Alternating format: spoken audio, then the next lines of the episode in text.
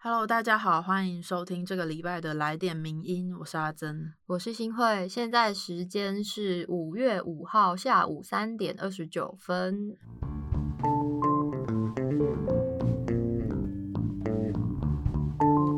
不知道大家平常都是怎么收听或收看、阅读名人堂的文章的呢？对啊，大家是从哪个管道知道我们的？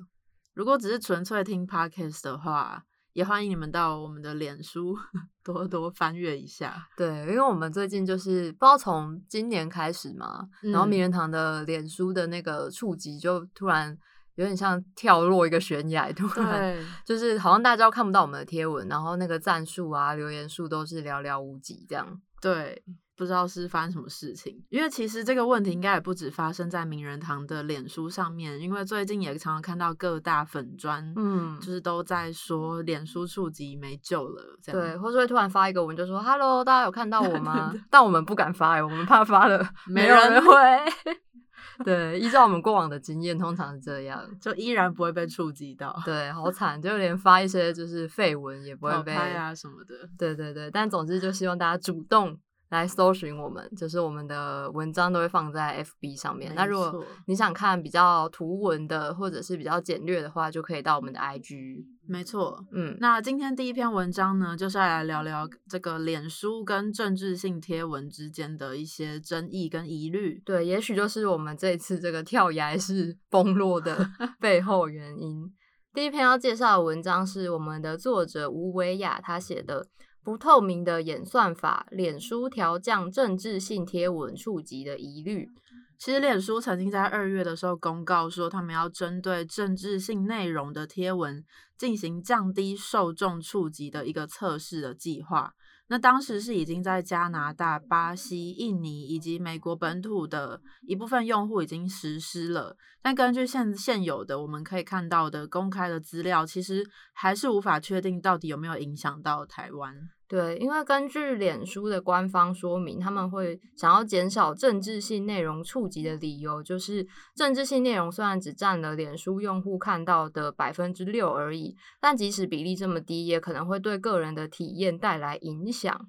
那另外，根据历来美国用户的意见回馈呢，大部分的人都不太喜欢政治性的内容太常出现。所以脸书就表示说，为了因应用户的需求，他们决定从今年的二月开始，针对政治性的内容进行测试跟调整。那测试的内容大概是会，例如说运用机器学习模型，然后针对特定的贴文去进行预测。他们会去判断那个贴文的内容是不是包含一些政治性的几率。那如果你的这个几率越高的话，你的追踪者、按赞者在动态时报出现的频率就会大大的降低。对，就是比较少，不太能会在脸书的这个页面上面看到这些内容。对，就是你被他侦测到说你是政治性天文的几率越高的话，你就会越不容易被你的粉丝们看到。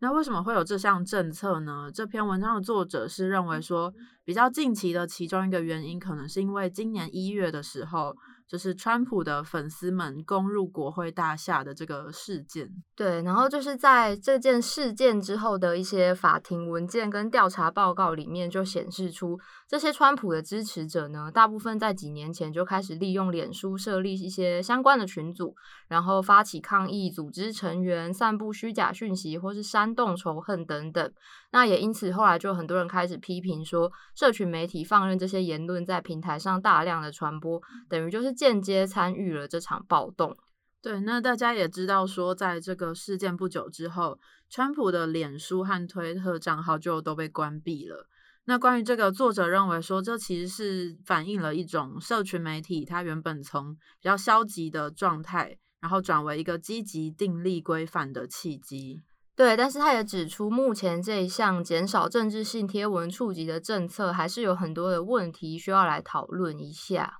例如说，第一个问题是，到底什么才算是政治性的贴文呢？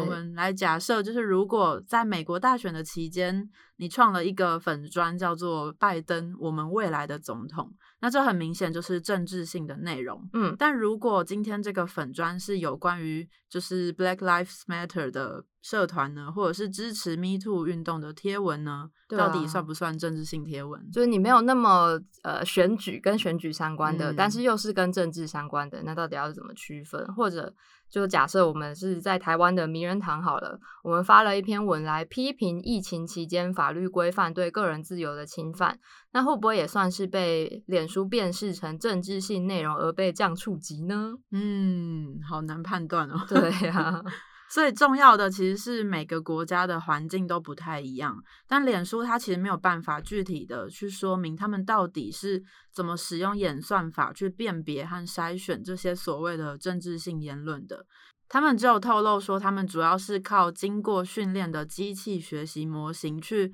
找出政治内容的相关讯息，并且去预测这个贴文是不是到底跟政治有关系。然后他们希望透过这个测试评估，改善这个模型的运作，找出一套未来能够更妥善的适适用于这个判别政治性内容的方案。对，就是他们只有讲到这里，但是就是一些具体的东西，它其实都没有透露。嗯，那再来第二个问题就是，除了政治性定义不明之外，其实也有越来越多的研究指出，当我们透过演算法要筛选内容的时候，可能会隐含一些偏见或者是偏差，其中就包括像是对种族还有性别的偏见。其中有一个算是蛮知名的案例，就是亚马逊公司，他们有曾经想要试图用人工智慧，然后建立一套履历的筛选工具，因为他们希望可以让那个求职申请的分类过程更有效率。然后，所以那一套系统呢，就使用了亚马逊他们十年来收集的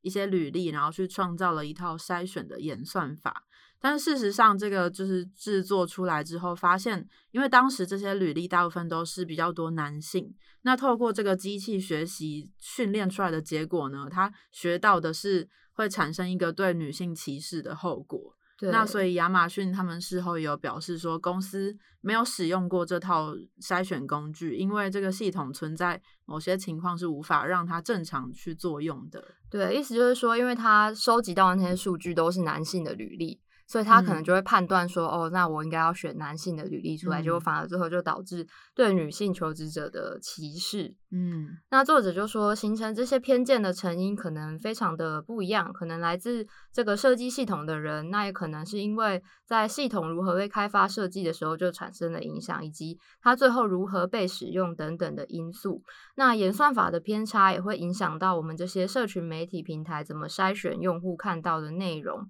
可是身为用户呢，你其实很难确定自己是不是受到了影响，尤其在脸书它几乎是秘密进行系统演算的情况下，就会让我们的判断变得更加的困难。其实到目前为止，也没有任何社群媒体业者他们有意愿公开他们的演算法，以及他们如何让机器学习模型，好让这就是这些研究人员他们可以进行研究审核。然后这样的状况呢，其实使得 AI 产生的偏差问题会变得越来越棘手，更难以解决。但是这也非常需要我们进一步去探究。对，所以作者最后的结论就是说，嗯、脸书如果真的想要把政治性内容排除的话，其实不太实际。因为身为一个民主国家的人民呢，其实我们每个人都是具有政治性的主体。那零政治性的社交网络，就是没有政治性的社交网络是并不存在的。他讲出一个重点，就是你限制政治性言论的这个措施本身，其实就是一项非常政治性的作为。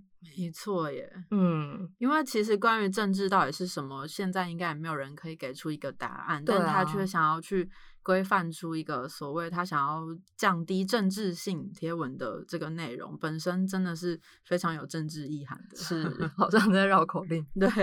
然后作作为我们是作为资讯最末端接收者的这些乐听大众呢，如果想要避免资讯可能会被刻意操控，或者是会被偏颇的表述出来，其实我们可以试着就是化被动为主动，嗯多多的尽可能扩充自己接收资讯的管道，然后保持一个比较开放、弹性的态度去获取更多元的观点。那同时呢，也要对这些平常接收到的资讯随时保持警觉，然后避免你就是没有动大脑就来者不拒、照单嗯全收。我们现在平常随便随时都是身处于网络之中，就是可能平常通勤啊或什么，任何时间都是在划手机，那随时都是在接收这些资讯的。对，或是大家现在正在听我们两个讲话，对，也是一种被动的接收资讯。可以判断一下我们说的到底是合不合理。对我们说的是不是真的，可以来质疑我们，然后或者是你可以再去搜寻更多的资料，来让自己做出一个比较适当的判断。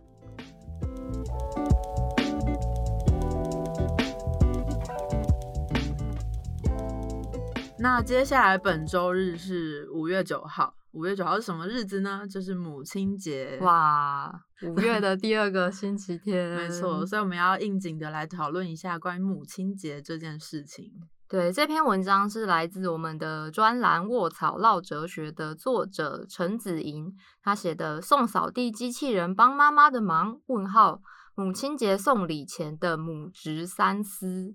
就是说，大家在母亲节的前后就会看到各种促销的广告，就是贩卖一些家具的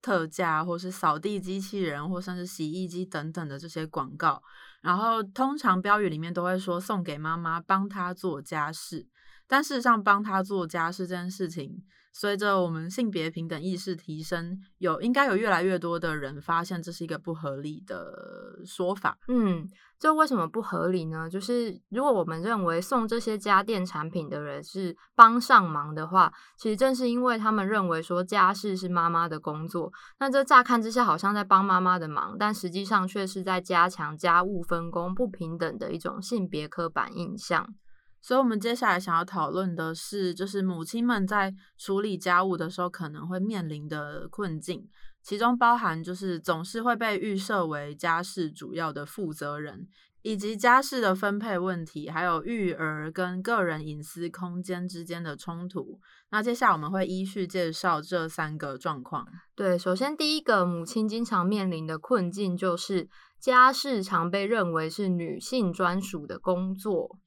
目前台湾有小孩的异性恋双亲家庭里面呢，其实大部分的父母都是要出门工作的。那工作之后下班还要做家事，这也是全球普遍的现象。那社会学家霍希尔德他就曾经做过一个访谈研究说。将这种下班后仍有家务要处理的这种情况称作第二轮班。对，那霍希尔德他就注意到说，尽管过去男主外女主内的这种价值观已经慢慢改变，可是随着女性投入职场，家事的分配却没有因此而改变，变得均等。就是女性其实还是家事的主要负责人。那说到这边，可能就会想有人想说，哎，需要帮忙的话，那就跟伴侣讲一声不就好了吗？好像是吗？嗯，是这样吗？就是霍希尔德他的研究里面有发现呢，如果我们只在妈妈或妻子说需要帮忙的时候才给予回应，说好我来帮你，那其实这不算真正的解决问题，嗯甚至可能还会衍生造成额外的负担。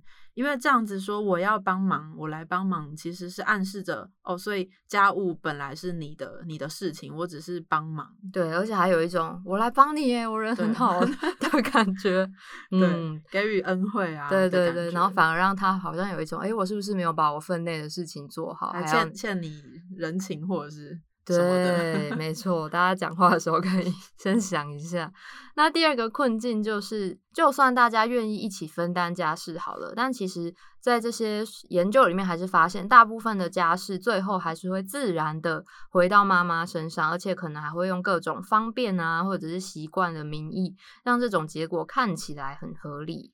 那其实应该也有很多人是注意到这件事情的，所以大家可能会采取说，那我们就公平分配就好啦。嗯，那最常见的公平分配的方法就是，呃，列出代办工作，然后并且就是根据人力去进行分配。例如说，星期一谁倒垃圾，星期二谁谁洗碗之类的。但是可以进一步思考的就是，这样子的家事分配是真的有效的吗？其实也有一些人是不认同这样子的观点。对，像是有一位长期研究台湾的人类学家叫做法里斯，他就注意到说，台湾的社会文化有时候会把异性恋家庭想象成一个企业，然后就会强调说，男女双方皆在家庭里面有持股，都是股东的意思。嗯也就是说，大家应该要为家庭一起付出，一起收获。可是呢，我们的社会文化同时又强调，家庭是一个可以帮助人们对抗资本主义，然后避免异化的地方，就有点像是亲家卖 gay 搞的意思。就是说，我们嗯在家里就不要像在外面那么的，就是势利啊、我们就应该要一起帮忙等等这样子的文化。对，就是一种我们都是一家人啊的感嗯觉。对，但是实际上到了最后会发现，很多时候男性他们虽然会强调说要一起付出，就是平等的去分担这个付出，例如说大家都要出去工作赚钱养家，但是当事情落到进行家务做家事的时候，往往会发现就是。发生一些问题，就是部分的男性他会倾向于提醒女性说：“啊，我们都是一家人啊，那就不要计较。就是我今天也很累什么的，嗯然后就把家事分分担出去了。对我这边很想讲一个政治不正确的话但我觉得我还是不要讲好了。到底 你说我，我怕我是变被贴上仇男分子的标签，好？就是家务自助餐，是吗？呃其实就是啊，蛮简洁的。对，但我相信绝对是有些家庭是有不同的状况，但是他指出的是说，学者研究发现有一些这样子的文化在依然在钳制女性们在家庭里面的角色。嗯，那我相信其实这样子的不不不平等的状态，嗯其实就是来自于从小到大，就是我们被灌输一个概念，说要帮忙做家事。对，所以久了，你就不会觉得那个家事是你自己应该要做的，你会觉得这是个帮嗯忙。嗯哼哼哼，没错。但是我觉得，如果大家家里有不同的状况，也可以跟我们分享一下，就是是让我们开，就是我们狭窄的眼界可以稍微打开一点。那最后一个困境就是跟育儿有关。那因为通常在家庭里面的幼儿呢，会需要照顾者的大量关注和照顾。可是，一个孩童能受到无微不至的照顾的话，通常都是来自于母亲牺牲了自己的隐私才换来的结果。因为女性常常是家庭里面，就是在这个社会之中，女性常常是家庭里面的主要照顾者。那女性往往在家里就会很难避免被其他成员打扰，很难有自己的独处空间，也很难享受隐私。这样，嗯，所以例如说，很多母亲都会抱怨说，比起爸爸，小孩更常去找妈妈寻求协助。然后除此之外呢，因为厌女机制的运作，如果女性专注在自己的事情上，例如说她可能在做自己的事情，在自己放松、自己独处的话，那她如就会被说你没有提供家庭成员关爱跟照顾，那就会进一步被说成是你是一个失职的母亲或是失职的妻子，然后嗯受到谴责。对这个部部分，其实我们之前也在很多集都有讲过类似的概念。那这次就是刚好遇到母亲节，然后有了这篇文章，我们才会呃把作者指出的这几个女性在，尤其是母亲在家里可能会遇到的困境，在这个时候提出来讨论一下，可能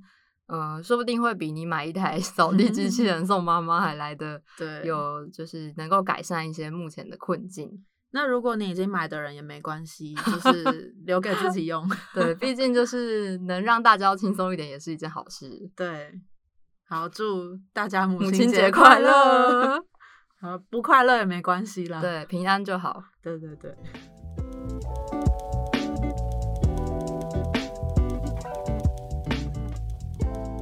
好，那我们今天的最后一篇文章，其实有点算是阿珍 点播，点播对，有感而发。你可以先介绍一下这篇文章叫什么名字？哦，，好，这篇文章是我们的作者，就是《动物当代思潮》的作者肖仁轩写的《英雄或替代品：太空猩猩汉姆被传奇的一生》。为什么今天想要点播这一则文章呢？就是点播好好浪漫，好，就是因为前几天去看了 TIDF 台湾国际纪录片影展的其中一部电影纪录嗯片，叫做《太空犬》。太空犬，对，那诶，稍微很快速简介一下，那大家如果有兴趣，也可以去看转角国际有一篇嗯写写太空犬的文章。是宝岛少年生活宜兰写的。哎、对，兰支持一下。对对对，在这边小傲。好，太空犬就是在说，它里面它的故事里面其实穿插着莫斯科的流浪狗跟有一只太空犬叫做莱卡，它就是在大概一九五七年的时候，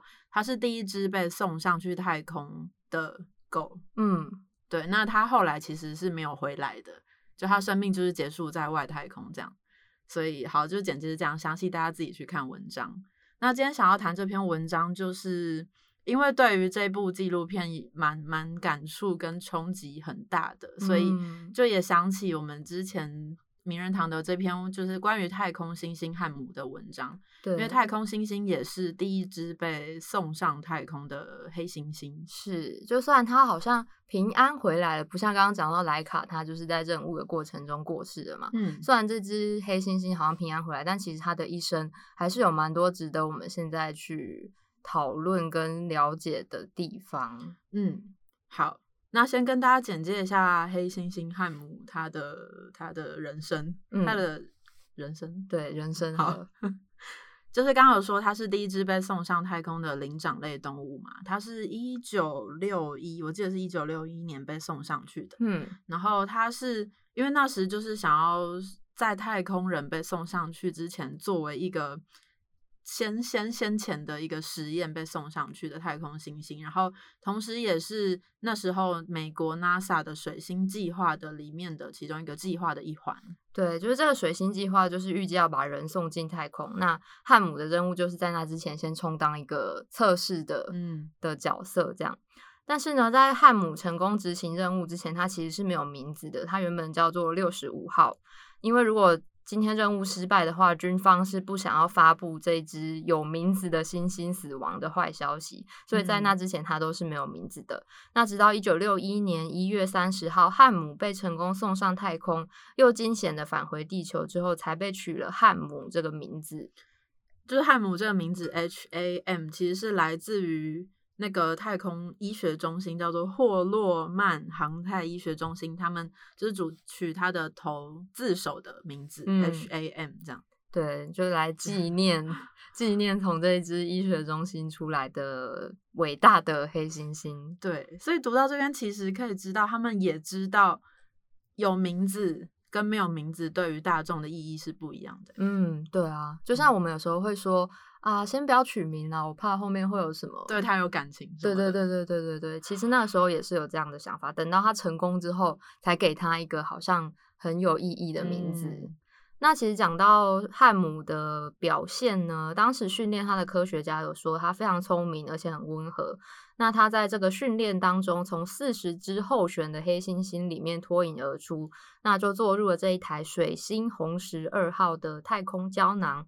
它发射之后飞行了整整十六分钟三十九秒。那它在空中的这段期间呢，根据科学家所说，它的表现还是可圈可点，就是对于一些耗质的反应，只有比在陆地上训练的时候慢了一秒。不过，其实，在飞行之中呢，那个太空胶囊它某部分也失去了压力。所以，所以汉姆也是有承受了这个压力，所以，但好在他是有穿着太空衣，有保护的，所以才让他没有受到任何伤害。那后来呢，汉姆他乘坐的这个太空胶囊最后是掉在大西大西洋那边，然后被救援船寻获。然后当那个胶囊被打开的时候，大家就开始确认汉姆到底。状态好不好，还有有没有活着？嗯，那他那时候其实是好端端的坐在里面，只受了一点伤，就是鼻子 OK 了。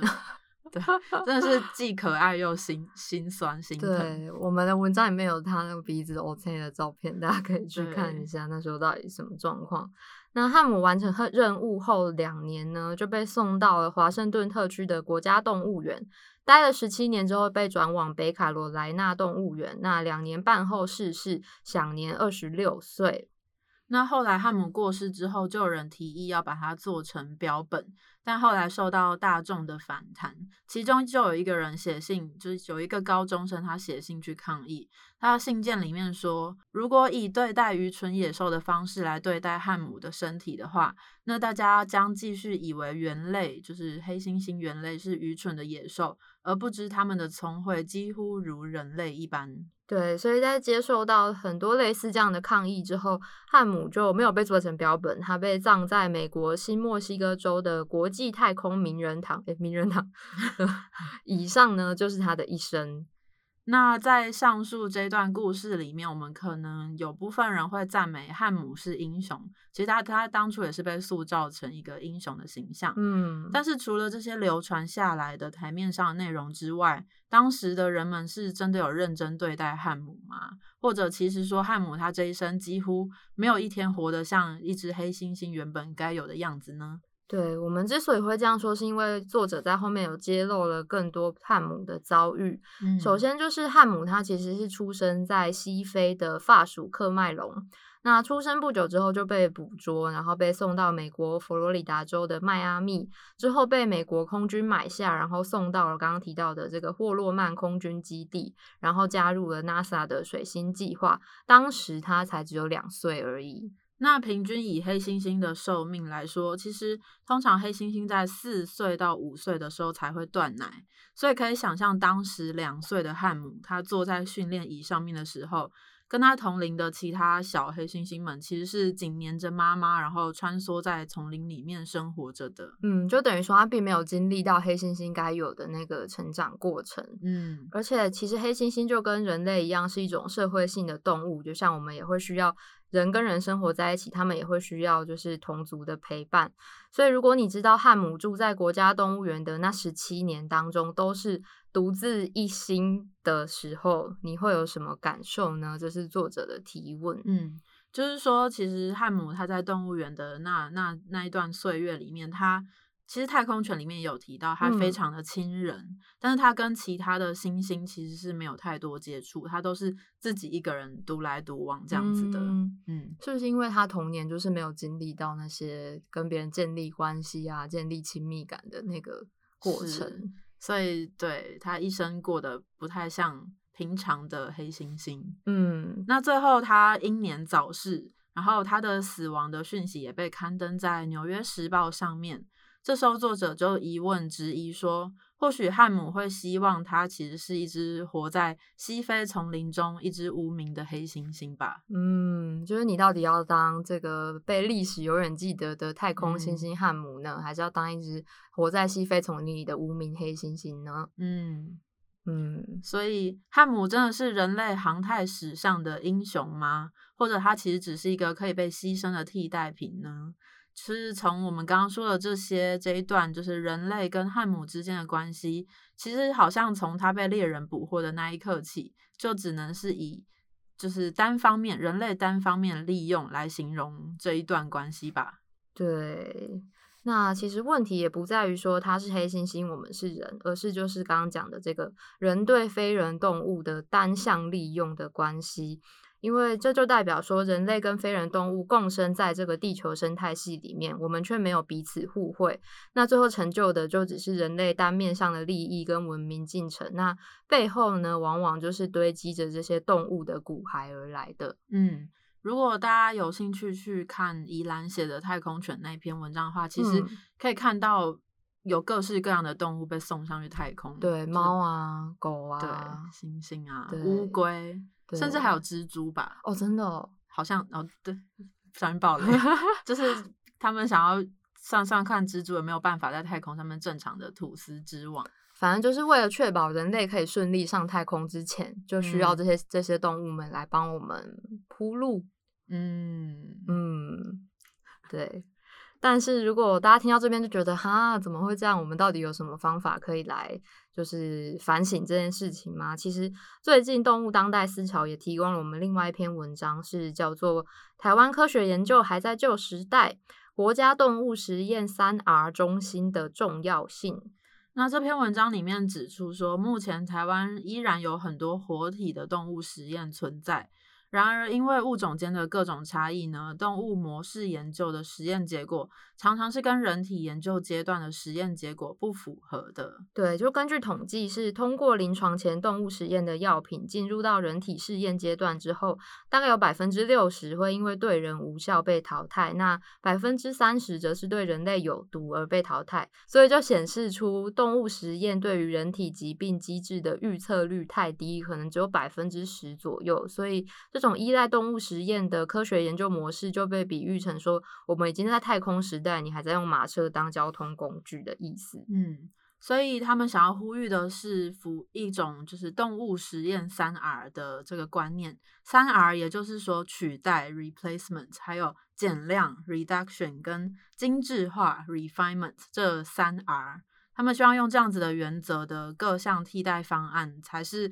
目前国际生医科研与产业发展极重要的一个环节。对，就是其实目前相关的团体都有在倡议这件事情，然后也有说，因为最近那个国科会又要改组，所以就希望这个国家动物实验三 R 中心可以列入其中的一个项目，来慢慢的去改善这种动物实验带来的一些影响。嗯。